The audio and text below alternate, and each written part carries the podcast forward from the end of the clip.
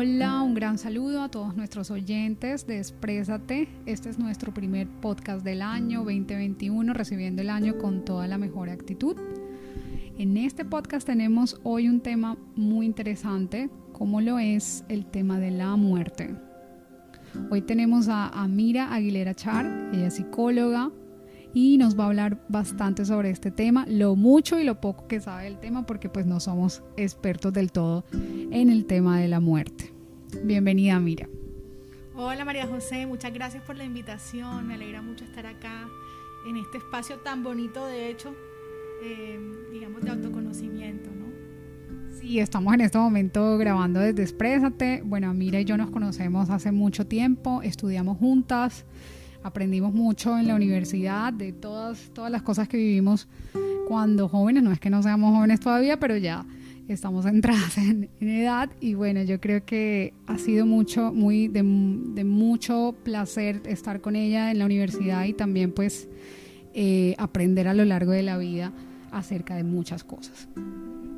Sí, más así es. Me parece importante que en estos espacios donde nosotros hablamos sobre nosotros, sobre lo que es la vida, sobre lo que implica esa parte de lo psicológico, de, que hace parte de cada ser, ¿no? Esa parte humana es súper importante y esa parte afectiva y creo que cuando esos lazos de amor están de base, las comprensiones y lo que se construye es diferente y es único, ¿no? Y le dan como ese toque a la vida y creo que tiene que ver con, con lo que vamos a hablar hoy. Sí, de acuerdo. El tema de la muerte es, ¿sabes? Es un tema enigmático, es un tema que en nuestra sociedad pesa, ¿no? Y que se ha entendido de muchas maneras, tiene muchas connotaciones. Em, a veces nos da miedo, ¿no? Hablar de, de, la muerte porque hay un grado de incertidumbre, no sabemos qué pasa luego de la muerte. Em, tenemos muchas concepciones que construimos y a las que le ponemos fe y a las que creemos y hoy pues vamos a hablar de ello porque también sabemos que estamos atravesando por un momento crucial en donde estamos viviendo la muerte cada vez más cerca, ¿no? De nuestros familiares, de las personas más allegadas de, nuestro, de nuestro país, entonces, y del mundo entero en realidad. Estamos viviéndolo todos los días, combatimos a la muerte, o no sé si la palabra es combatir, porque no sé si es como un gran enemigo, pero sí es, la tenemos ahí presente y quiero pues que obviamente tú que manejas bastante el tema em, de lo que sabes y lo que quieras compartir, bienvenida. Sí, gracias. Pues lo que pasa es que también nosotros, cada uno de nosotros tiene paradigmas, tiene comprensiones sobre la realidad, ¿no? Y un tema como la muerte que es una fatalidad, por así decirlo, a nivel biológico, porque cada día de nuestra vida nuestra energía se va acabando, cada día es, es digamos que una oportunidad, pero también se va dando un cierre, ¿no? Tenemos un proceso que tiene un inicio y un fin a nivel material, sabemos de que un día vamos a morir o la palabra que se le ponga según la cultura, ¿no? O cómo nosotros comprendamos esa expresión. Y creo que un punto clave que tú has tocado es el, tema del miedo a la muerte. Ese miedo a la muerte está muy, digamos, de la mano a esos paradigmas, esas creencias, esas estructuras, ya sean mentales, cognitivas, psicosociales, estructurales que tenemos sobre lo que es la vida, ¿no? Porque la muerte está intrínsecamente relacionada con la vida eh, y de lo que está más allá o no, pues también tiene que ver con ese paradigma. Eh, y yo creo que estamos nosotros en Occidente muy situados dentro del paradigma moderno, ¿no? Sobre lo que de pronto otras culturas, eh, pronto orientales, no conciben esta, este tema de la misma manera. Entonces eso enmarca y, tiene unas implicaciones a nivel de las decisiones que se toman a lo largo de la vida y de cómo nosotros eh, nos encontramos ante este miedo que igual inconscientemente, y si hablamos desde Jung como el inconsciente colectivo, la muerte se encuentra en nuestro inconsciente colectivo, pues de todos, ¿sí? Em, pero la forma en que nosotros como occidentales comprendemos este tema y cómo el tema del miedo a la muerte puede estar mucho más acentuado, tiene que ver con esa comprensión del mundo, que muchas veces no la reconocemos ni la cuestionamos, solamente hacemos, pues estamos acostumbrados a la rutina y que claro, tú tocaste un punto importante al principio del encuadre de esta conversación y es que en tiempos de pandemia, pues de alguna manera ese miedo puede aflorar de distintas maneras nosotros nos hemos cuestionado un poco más ese sentido existencial. Como a ver, mi rutina, el cual yo estaba acostumbrada, me lleno de actividades, yo estoy todos los días ocupada haciendo esto, me levanto, voy a mi casa, trabajo, cocino, no sé qué, me duermo. Y no pienso en que un día voy a morir, no pienso en cuál es el sentido último de mi vida, ¿no? Entonces no tengo en mente el tema de lo trascendente en mi vida, solo como si fuera una máquina que tiene una rutina. Pero ¿qué pasa?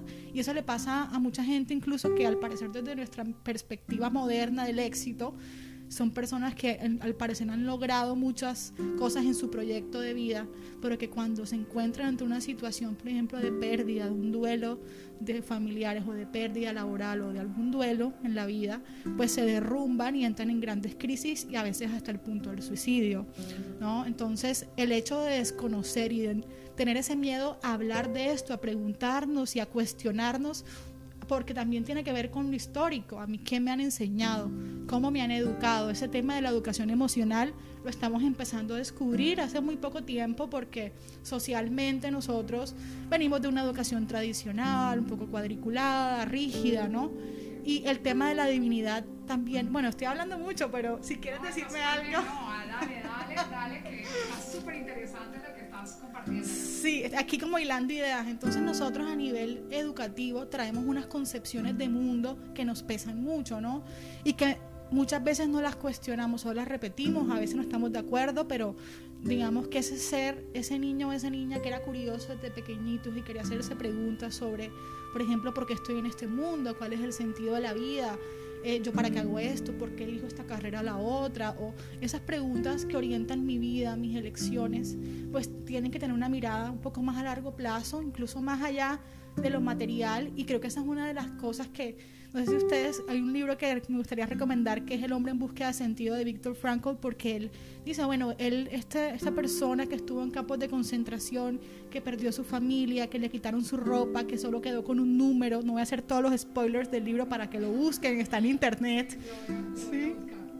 Pero, eh, digamos, él decía, me pueden quitar todo, pero no me pueden quitar mi libertad de, sí, de pensar, autodeterminarme, y yo sé que me voy a reencontrar con mi familia porque ese amor está en mí y porque esta experiencia que estoy viviendo, yo voy a salir de aquí para aportarle algo al mundo, algo que es mucho más grande que yo, incluso que, que mi propia familia y que tenía un sentido que a él y él desarrollar la logoterapia. Entonces, bueno, y hay muchas posturas de pronto desde la psicología, que la psicología transpersonal, que la logoterapia, que la tanatología, que, y no solamente desde la psicología, sino desde muchas áreas también del área de la salud eh, y muchos otros profesionales y personas que les interesa este tema y pues todas las culturas también. Pues, a ver, la Grecia, desde Grecia, estos filósofos están hablando del mundo de las ideas, ¿no? Que aquí nosotros estamos en la caverna y solo vemos las sombras. Entonces nosotros a veces nos quedamos solo viendo las sombras. Tienes toda la razón, tienes toda la razón y de hecho eh, justo ahorita que tú, lo, que tú lo decías, que depende mucho de la forma en que concibimos la muerte y le damos este significado, pues depende de la cultura en donde estemos. Y tú sabes que este tema lo habíamos pensado, lo habíamos eh, un poco preparado y cuando iba a hablar de este tema, me yo decía, no, yo creo que la gran mayoría de las personas le tiene miedo a la muerte. Y justo unos días antes me encontré con una persona que me decía, sabes, yo ya estoy preparada, una persona joven, me decía, está, yo iba caminando por una montaña con mi pareja y le dije, yo estoy ya lista, preparada, porque siento que no me voy tranquila si eso llegase a pasar. Em, y además de eso, siento que lo que he vivido y lo que he realizado, pues está, está muy bien conmigo mismo. Y, eso es, eh, llegar hasta ese punto, ¿no? De pensar en, en esa tranquilidad es, sí, es una conciencia distinta y también quiero que hablemos un poquito de, de, eso, de cómo ir perdiendo el miedo a la muerte sabiendo que es un hecho inevitable. Sí, claro, realmente si nosotros em, empezamos a hacernos esas preguntas sobre quién soy yo, ¿sí? de dónde vengo, para dónde voy, eh, cuáles son esos objetivos existenciales, cuál es mi misión. Alguna gente dice que es su misión de vida, ¿no? ¿Qué es lo que a mí me da tranquilidad y me da paz? Esa es una pregunta central para nosotros entender eh, que más allá de cómo se den las cosas de manera externa, si me sale ese trabajo o no, si estoy desempleada o no, si me caso o no, si tengo para comprar un apartamento o no, o esas cosas que en el proyecto de vida moderno al parecer son el, el éxito, eh, o si pierdo todo porque entré en crisis y mi empresa se quebró como está pasando en la pandemia, ¿no? o me separo, porque a veces la felicidad la enfocamos en, cosas externas, ¿no? Entonces, cuando alguna de esas cosas externas tambalea, llega la crisis existencial. A veces la gente puede basar eh, toda su tranquilidad en estar ocupado, me ocupo, me ocupo, pero se quedan sin trabajo unos meses y aparece más fuertemente la depresión y es una pues, de las enfermedades del siglo XXI, la ansiedad y la depresión y están muy marcados y lo vemos en personas exitosas de todo tipo, pero para poder conocer ese miedo y transitarlo hay que conocerse uno,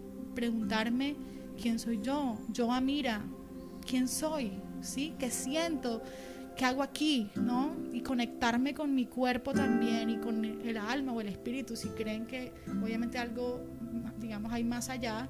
Y ahí va también con lo que para mí es mi paradigma. Yo no puedo transformar la creencia del otro. Yo no le puedo decirle, mira, cree en la reencarnación.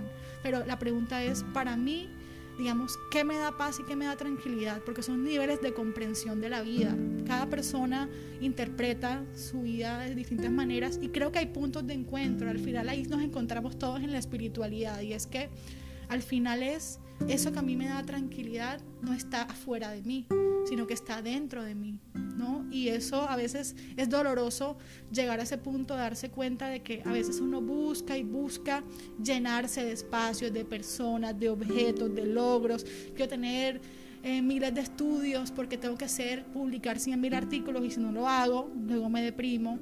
O si la vida me llevó por otro lado porque tuve que tomar esta decisión por un tema familiar o lo que sea, uno siente, ¿será que se perdió el sentido? ¿Será que el sentido de mi vida es, em, digamos que algunos proyectos materiales externos a mí? ¿O quién es el que comanda el barco? ¿no? Si yo soy la que tomo las decisiones, primero debo conocerme. Entonces, para poder enfrentar el miedo, necesito saber que el miedo está y conocerlo. O sea, cómo ese miedo a la muerte habita en mí. ¿Cómo sale? ¿Qué me quiere decir? Porque cada quien vive el miedo de forma distinta y lo enmascara porque el ego pues enmascara los miedos de muchas formas y todos tenemos inseguridades, miedos. Los miedos son fundamentales para la supervivencia, han estado de manera instintiva pero cuando ya empieza a ser disfuncional, porque es que ese miedo a la muerte me está generando ansiedad, y lo vemos mucho en pandemia, crisis de ansiedad, pues es importante volver hacia ese centro, intentar reconectarme con lo que estoy sintiendo y hacerme las preguntas. Y yo creo que ahí es muy importante el tema del amor, o sea, poder, si voy a explorar, voy a explorar esos los miedos que tengo, todo, todo, el, todo, el, tema del miedo a la muerte, o los miedos que yo tengo, mis inseguridades, eh, porque todos las tenemos en mayor o menor medida, distintas cosas, ¿no?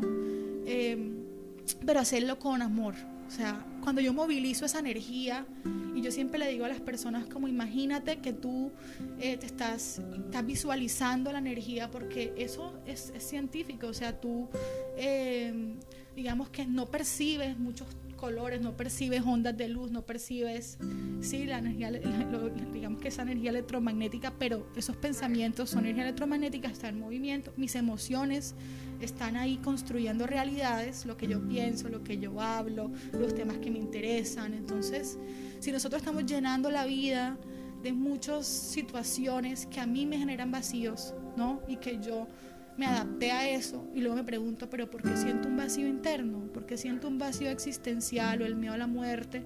Porque ahí está el punto que tú decías de, de, de esa historia de esta persona. Se sentía tranquila porque de alguna manera hubo algún autoencuentro. Ese autoencuentro amoroso, que es poder conectarme de manera apreciativa, con cariño, a quién soy yo, implica poder digamos, explorar e-, esa sombra, ese oscuro que hay en mí, mis miedos, mis, mis conflictos, pero con respeto, con amor, ¿no? No para darme palo y para decir, ay, sí, yo tengo esto, sino para reconocer que estar ahí e incluso abrazar esa parte, que es un poco lo que Carl Jung, digamos, que expone.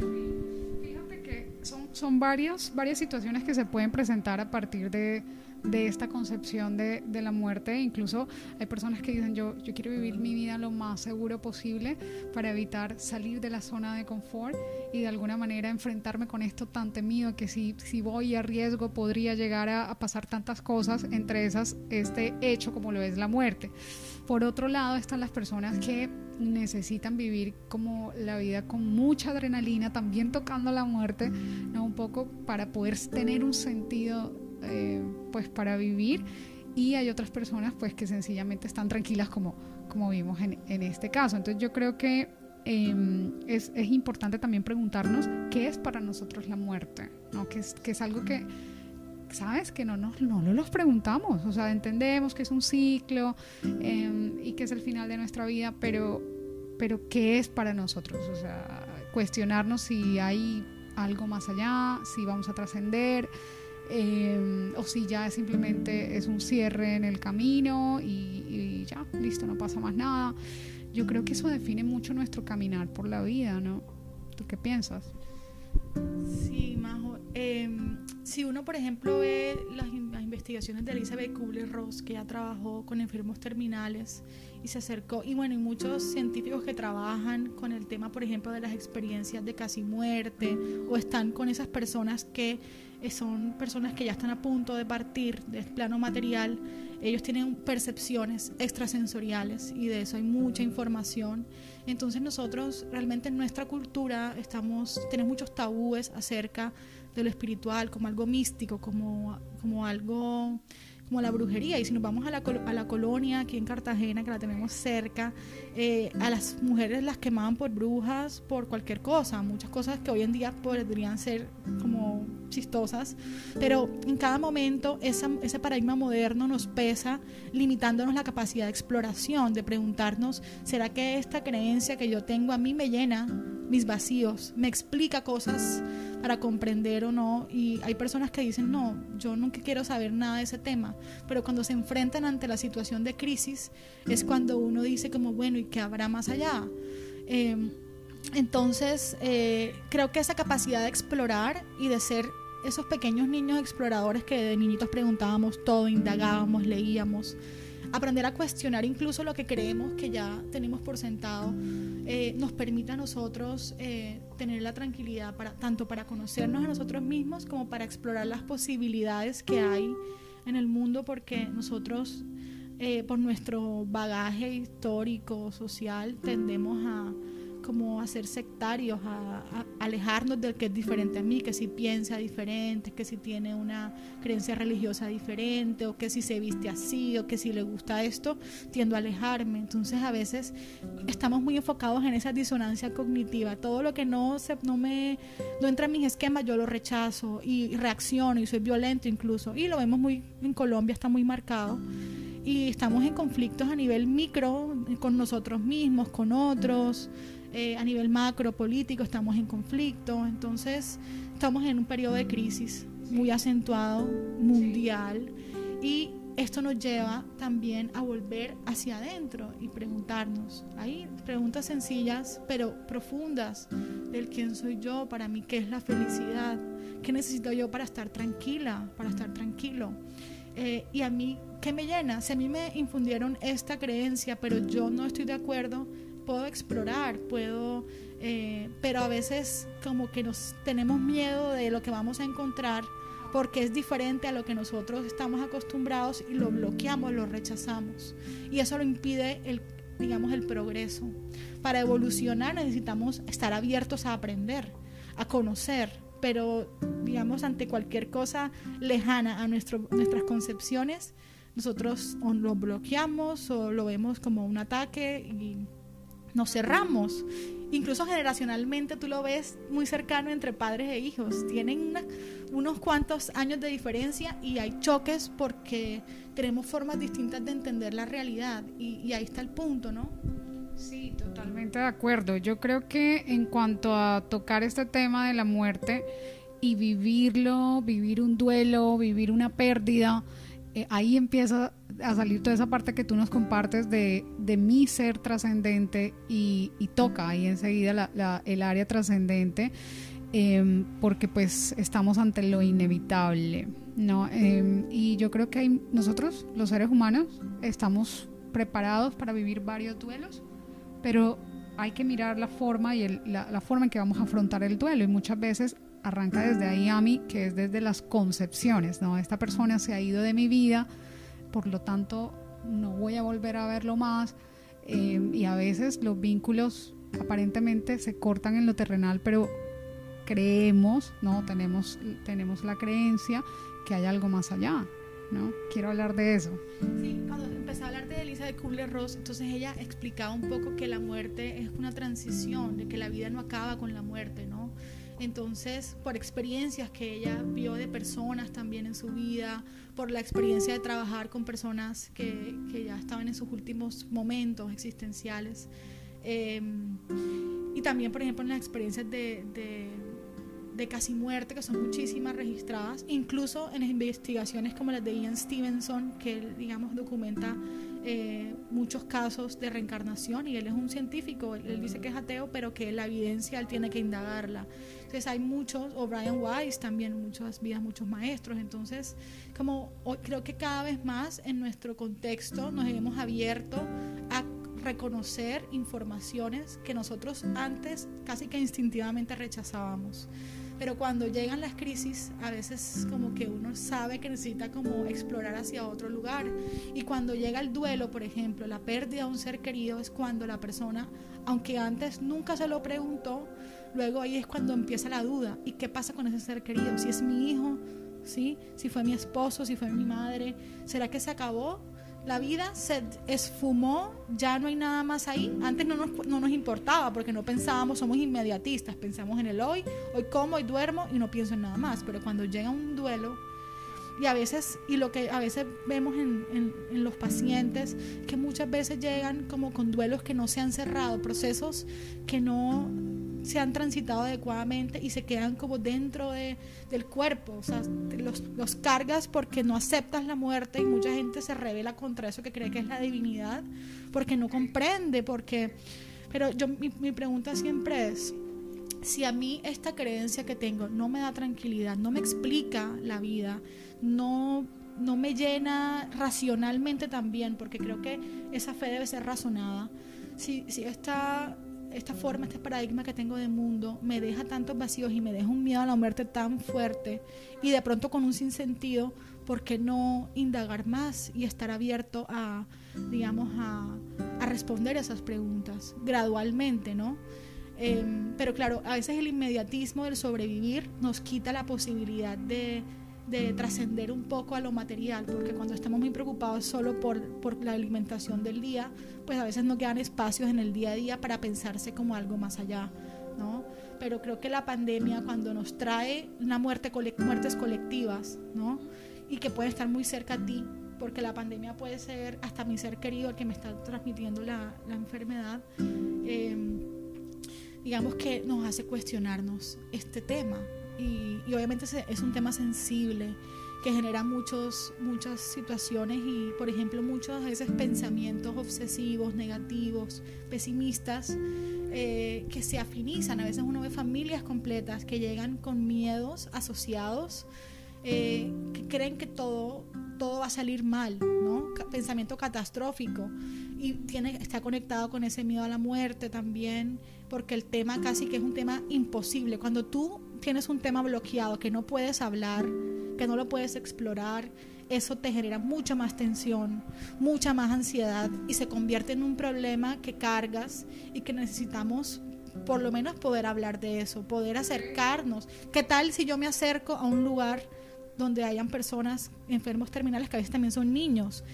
Y acercarme a ver cómo es su proceso, porque es que la experiencia la tenemos cerca, pero muchas veces estamos como en ese extrañamiento del mundo, como dice Sloterdijk, como que estoy por fuera de la realidad y me aíslo para resguardarme de temas que para mí, pues porque el miedo me impide entrar, ¿no?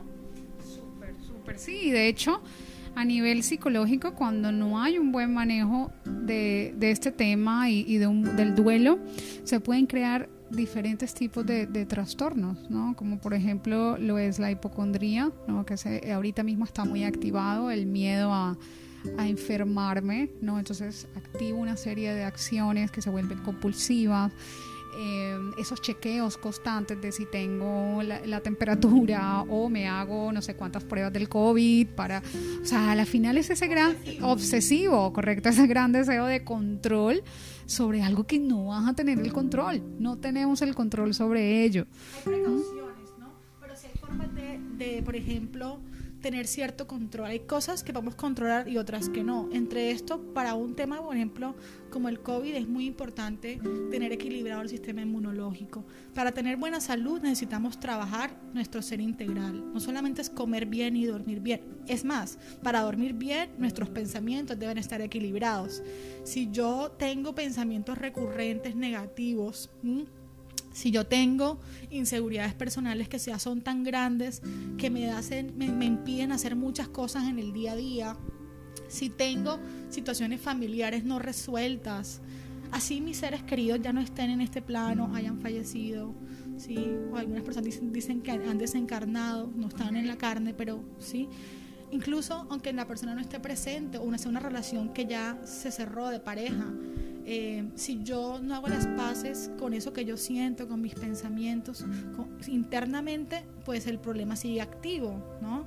Y eso a mí me impide hacer muchas otras cosas y enfrentar eh, qué me está pasando, ¿no? Porque nosotros a veces pues estamos tan acostumbrados a ciertos esquemas mentales, cognitivos que se han repasado una y otra vez. Yo sigo interpretando la vida, es como cuando yo voy a interpretar una obra de teatro, yo eh, tengo una forma, un tono que le pongo, una manera de interpretar que yo creo, o sea, no me doy cuenta hasta que otra persona, un espectador la mira y me dice, oye, pero tu tono de voz es como muy alto, es como así, ay, mira, no me había dado cuenta. Entonces, como una persona desde afuera puede observar eh, digamos que esa puesta en escena, porque finalmente nosotros estamos en estas interacciones también construyendo realidades y muchas veces de manera autómata. Nosotros a veces repetimos el día a día sin cuestionarnos el tema emocional, psicológico y espiritual.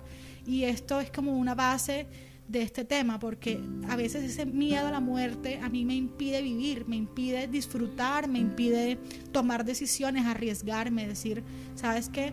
A mí, no, a mí no me gusta la medicina como quiere mi mamá, yo voy a estudiar cocina porque es mi pasión, así a ellos no les guste lo con lo que implique, porque eso es lo que me va a hacer a mí feliz. No, no estudia psicología, mira, porque vas a terminar de taxista. ¿A cuántos eh, jóvenes no les dicen eso y uno los ve frustrados en la universidad he tenido la oportunidad de trabajar eh, como profe y uno veces ve que muchos, muchos estudiantes eh, no estudian lo que quieren, sino lo que les dicen y eso genera frustraciones, digamos que toda la vida. Y yo creo que también ahí cabe eh, una pregunta y es si yo tengo que morir en el día de hoy, viví, viví un día feliz, ¿verdad? Viví una, una vida feliz. Eh, porque sabemos que solo hay un camino, ¿no? Y coherencia contigo misma, ¿no? Porque Así la es. felicidad no siempre es alcanzar todo lo que yo quiero. Yo quiero carro, casi beca, yo quiero tener esto y esto hacia afuera. Sino es, ¿será que yo fui coherente con quién soy? Pero si no sé, no sé quién soy, ¿Cómo sé si soy coherente con eso? A veces son las voces de otros que hablan a través de mí, la voz del éxito material, de, lo que la cultura, las redes sociales nos dice, que hay que tener un anillo de diamantes para ser feliz y nadie sabe los problemas que hay internamente. Entonces está la foto de Instagram, pero por detrás nosotros tenemos conflictos, pues porque todos los tenemos realmente. O sea, familias perfectas y 100% equilibradas no hay. Es muy cierto, es muy cierto, pero sí Sí, digamos que este tema toca hacia, hacia lo trascendente, hacia revisar realmente nuestros deseos más profundos. Em, quizá algunos se cumplan, quizá otros no, pero esto que tú llamas coherencia, porque en realidad voy a, voy a decir que somos bastante incoherentes a lo largo de nuestra vida, pero sí te entiendo el punto, que es como, como buscar que esas huellas que caminas o que, o que dejas, pues te hagan a ti feliz, o sea, que que te hagan a ti feliz, es, lo que yo entiendo, que, tengas una vida tranquila, es una vida eh, enriquecida de muchas cosas, pero no sé, o sea, es, ya eso depende yo creo que de, la evaluación interna, pues que haga cada quien en su caminar y es respetable, ¿no? Hasta que, solo hasta que nos conocemos, em, podemos, podemos saberlo, porque el resto, pues a veces podemos vivir una vida em, que ni siquiera nos hemos dado cuenta, lo que tú decías, que, que no la estamos viviendo como, como realmente queremos. Y un hecho de estos, como lo es la muerte, nos hace parar y decir, ok, yo no voy a durar para siempre. Yo em, no estoy haciendo las cosas que, ¿cierto? Que me hacen feliz. Estoy complaciendo a otros. Y, y, a raíz de ahí puedo empezar a hacer cambios, ¿no? A veces hasta una muerte te lleva a eso, a cambiar totalmente el estilo de vida y las formas de pensar y las creencias. Y empiezas a ser otra persona nueva, ¿no? Sí, fíjate que ahí está un punto importante y es que a veces creemos que la pérdida de un ser querido es algo terrible, ¿no? Y creemos que lo perdimos y ese sentir de que nosotros hemos perdido a esa persona eh, genera, y también porque hay un tema aquí de fondo, los apegos. Nosotros tenemos apegos materiales, apegos afectivos y muchas veces si sentimos que si no tenemos a la persona pegada al lado, no podemos respirar. Y a veces le digo, no, yo sin ti no puedo vivir, si tú me dejas, yo no soy nadie. Y lo vemos en todas partes, eso circula, ¿no? Entonces, a veces nosotros pensamos de que si la persona eh, no la puedo ver seis meses, se acabó la relación. Eh, o que las condiciones son solamente físicas y nos quedamos en un nivel de lo fisiológico, ¿sí? Em, del placer solamente por sí mismo y no trascendemos los vínculos. Entonces ese apego o esa codependencia emocional me lleva a mí a sufrir, porque claro, cuando hay un duelo es doloroso. Y, pero ya digamos que si hay ciertas etapas, digamos que Elizabeth Kubler-Ross eh, indica que primero tenemos una etapa de negación, ¿no? Eh, luego vamos transitando hacia la ira, eh, luego hacían hacia esa negociación, hay gente que empieza, bueno Dios, si yo lo dejo ir, por lo menos muéstrame que está bien, que caiga una hoja y cada quien empieza a negociar ¿no? con ese tema. Eh, luego llega la depresión, que es fundamental. Muchas veces en el día a día la gente no quiere estar triste. No, dame una pastilla, le van al psiquiatra, dame una pastilla para no estar triste, para no sufrir. Pero resulta que parte de vivir el duelo es esa parte de la depresión, de hundirse y sentir que uno está mal para luego ya poder empezar a salir a flote y aceptar. Es todo un proceso al cual no estamos habituados y eso pasa en cualquier relación, no solamente hacia un duelo de, de, muerte, sino, por ejemplo, finalizar una relación. ¿Y qué hacemos usualmente? Como no tenemos la educación emocional y espiritual, lo que hacemos es que recurrimos a calmar los síntomas, ¿cierto? Entonces no quiero llorar más, deme una pastilla para estar así como plano, ¿no? Pero no enfrento de que cuando yo aprendo a tener pequeñas pérdidas, perdí el trabajo, eh, me estrellé o cualquier pérdida pequeña te va desarrollando herramientas y si tú tienes en base a todo esto los valores que yo quiero desarrollar como un ser integral, que no es lo que yo me llevo ¿cierto? Si no es lo que yo aprendí, lo que yo crecí, ese dolor me está enseñando también algo, me enseña a ser resiliente, a ser paciente, a ser una persona más tolerante, a tener empatía, me conecta con lo que siento, porque hemos creído, al parecer, de que el sentir es malo. No llores, porque de pequeño te dicen, no llores, eso está mal, sobre todo si eres hombre, te dicen más, el hombre no puede llorar, el hombre no puede, y entonces los suicidios masculinos son mucho más altos. Entonces, entonces conectarnos con ese dolor es válido, es necesario y hay que transitarlo, o sea, no hay que rechazar eso negativo porque creemos que es algo malo, porque en ese pensamiento binario moderno pensamos que es bueno o es malo. ¿Dónde están los matices ahí del entender de que esa pérdida material me va, me puede llevar a otra concepción de la vida, ¿sí? Y de lo que hay después de ella. Así es, tocaste un, un tema muy chévere como lo es el atravesar el dolor.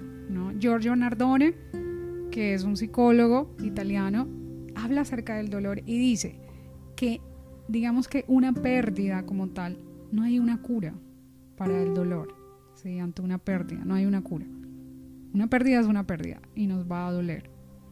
Pero que solo a través de atravesar el dolor podemos vencer el dolor, que es todas estas etapas que tú nos acabas de, mencionar, todo este ciclo que no tiene tiempo, ¿cierto? Hay personas que le va a tomar pues mucho más tiempo y es válido como quien supera una pérdida en un tiempo diferente. O sea, realmente el tiempo es algo que, que no es lo más importante, sino poder darse la oportunidad de vivir cada una de estas etapas.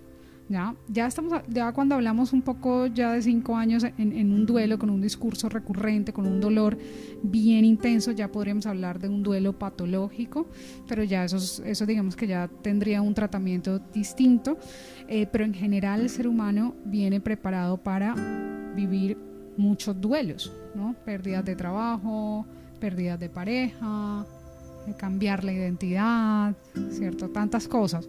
Entonces, Em, hay una frase muy bonita que dice que, que hay seres humanos que les duele demasiado perder porque son seres humanos que aman intensamente. Pero solo a través del el amor van a poder contrarrestar sus penas.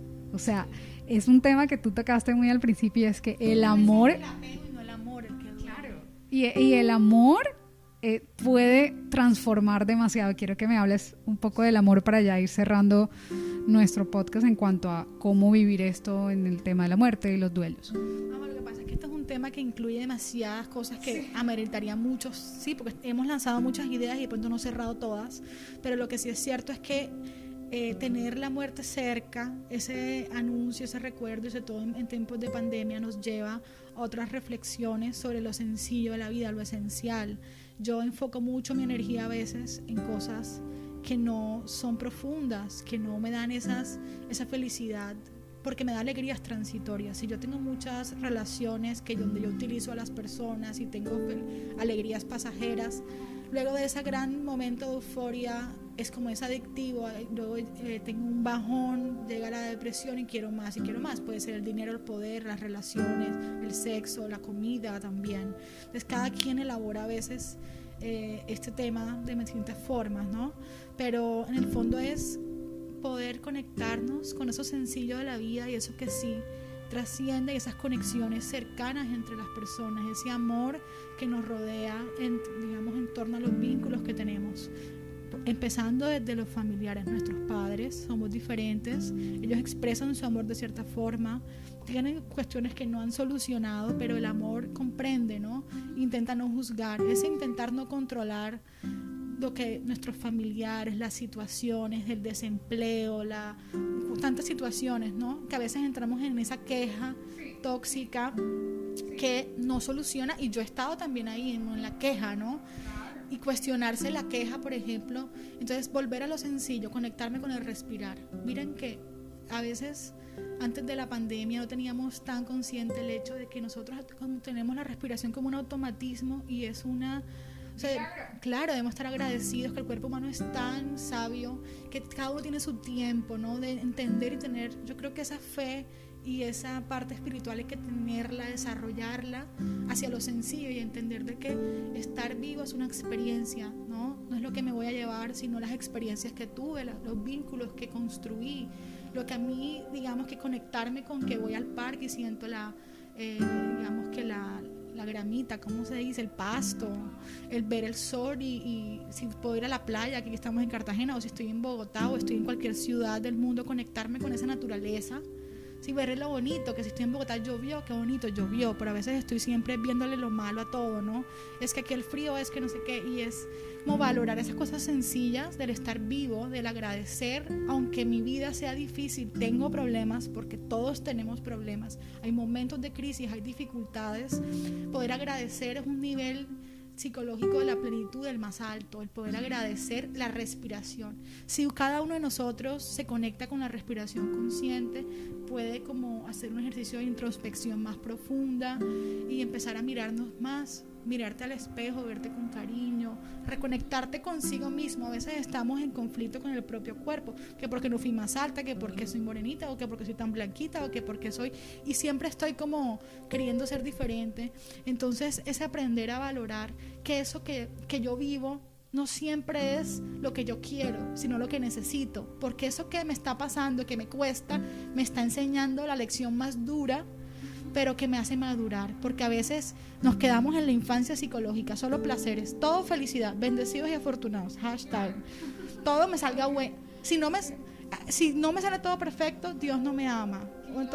Y eso termina siendo patológico porque se vuelve ese Dios antropomórfico de que a ese hijo sí lo quiero porque sí le doy y al otro no. Entonces vemos la vida, la lectura de la vida se vuelve material y ese padre, aunque la mayoría de la gente cree que hay alguna divinidad con el nombre que le dé a la Dios, no sé qué, pero casi que en el inconsciente de todos está esa idea de que hay un padre, ¿no? ese rol de padre, así sea si tú crees solo en las moléculas, en la ciencia. Yo vi un documental de Surviving Death, sobreviviendo a la, muerte, y decía una señora como que ella entendía que, que la, con, al perder el hijo, que la ciencia le permitía entender de que, bueno, si la energía no se destruye, sino que se transforma, esa energía de mi hijo está en alguna parte y que me quiero conectar con esa energía.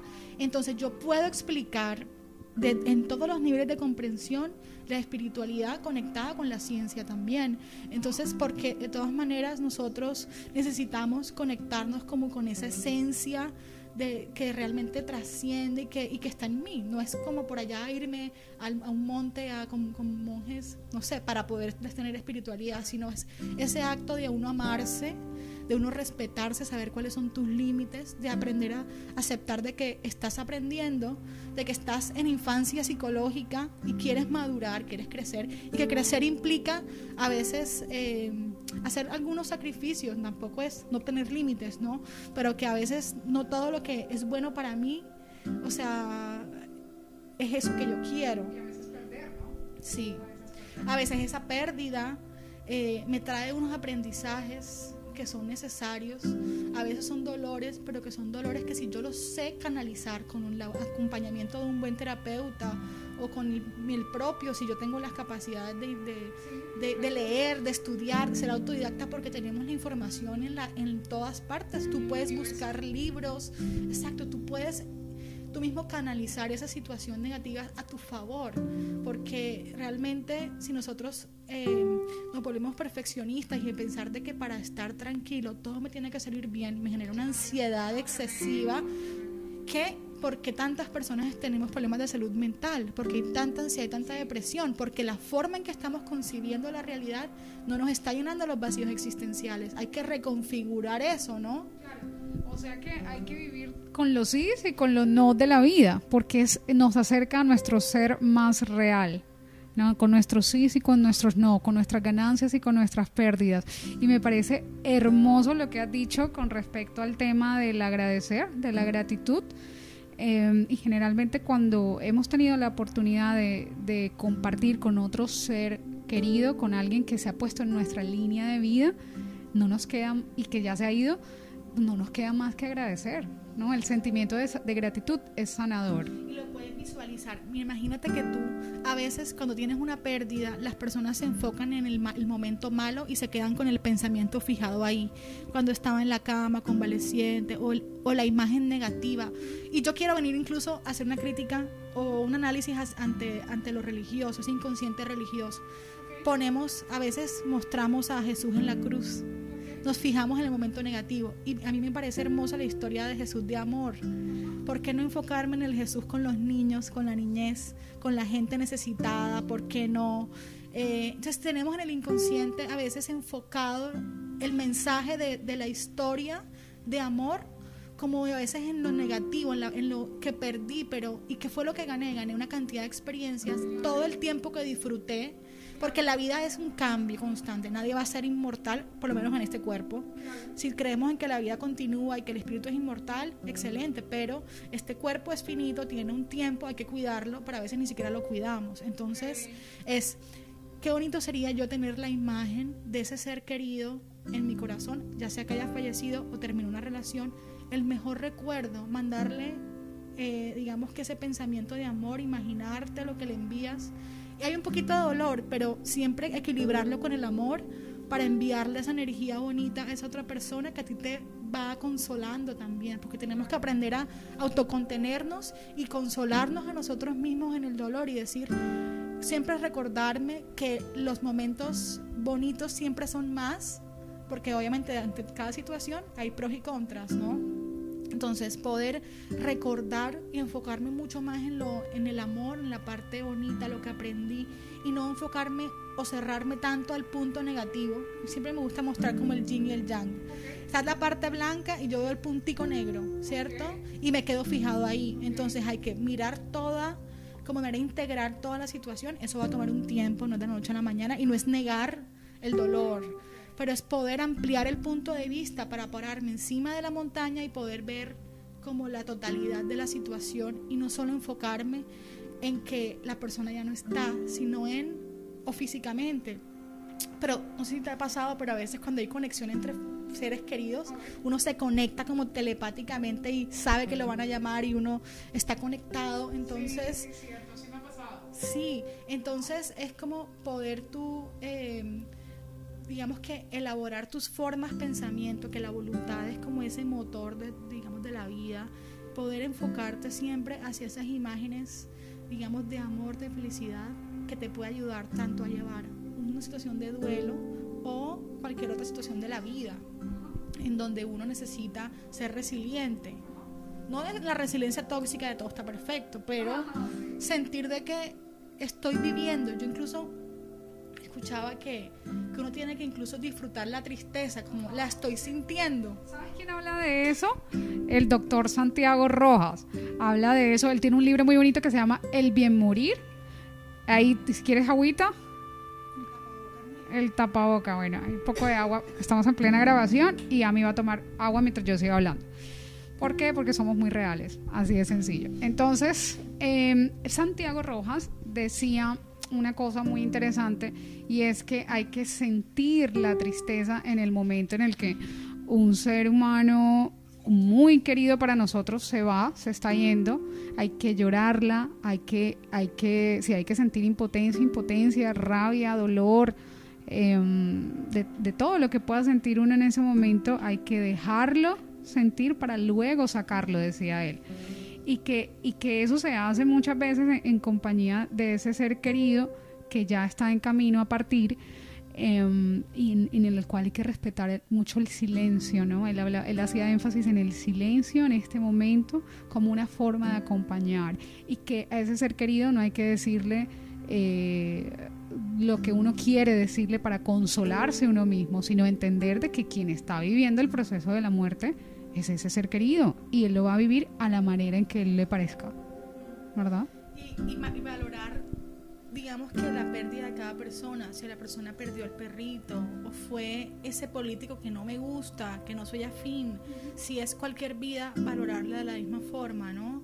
Eh, porque nosotros a veces estamos como tan como enredados en ciertas disputas ideológicas que no nos permiten conectarnos como seres humanos entre unos y otros con empatía y entender de que para esa persona eso es importante que si para el, el, bebé se le cayó la chupeta y se le partió, eso es importante.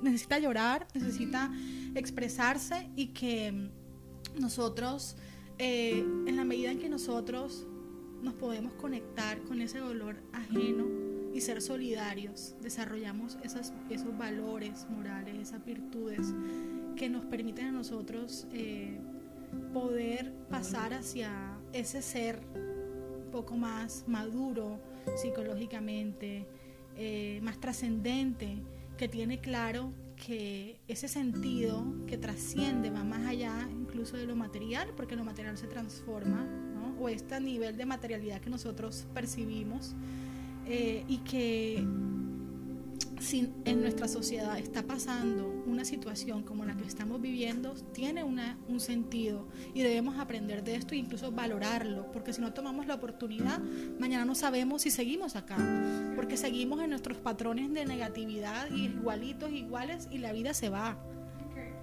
Y bueno, finalmente si queremos tener tranquilidad, necesitamos eh, y queremos tener paz interior, pues hay que abrirse a explorar, como así como cuando yo quiero ir al gimnasio y quiero bajar de peso y quiero tener un cuerpo bonito, que muchas veces nos enfocamos más en lo material, cómo trabajo mi parte espiritual, mis creencias, mis, mis, por ejemplo, mi impaciencia que me hace sufrir. Yo salgo de mi casa, ay, que por qué pasó, que por qué, y uno está todo el tiempo alterado por su impaciencia. Fíjate que te vuelves como esclavo de esa impaciencia y pierdes la paz. La paz ciencia, o sea, la ciencia es ciencia de la paz, de uno poder estar tranquilo con las cosas como sucedan no anticiparnos ante todo, ¿será que va a morir? ¿Será que va? Y siempre es pensamiento negativo, sino voy a vivir hoy, estar en el momento presente, hoy a, las, a tal hora, a las 7 de la tarde, estoy eh, hoy 20, ¿qué? 26.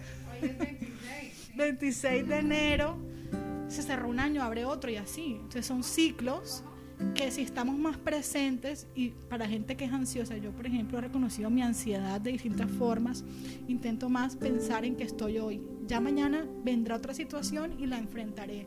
Es no adelantarme al momento presente y vivir hoy lo que necesito vivir. Si yo aplazo vivir el dolor, si yo aplazo enfrentarme a mí misma, enfrentar mi problema, cada día el problema me empieza como a, claro, como que se vuelve un gigante muy bien, yo creo que ha sido muy interesante toda esta conversación. Eh, a mí me has cambiado un poco la perspectiva de, lo que es la muerte eh, y cómo vivirla, cómo acompañar, cómo ser más trascendentes, cómo vivir más en el presente, cómo agradecer. Yo creo que son muchas lecciones las que nos deja este podcast y te agradezco enormemente que, que hayas asistido acá eh, a este podcast porque va a ayudar muchas personas que están atravesando esos procesos muy duros y que hoy están ellos, mañana podemos ser nosotros viviendo esos procesos. Eh, ya sabemos se nos han vuelto abuelitos, familiares, amigos y, y, es algo con lo que con lo que tenemos que convivir, ¿no? Hace parte de nuestra de nuestras vivencias y te agradezco muchísimo. ¿Dónde a mí te pueden encontrar?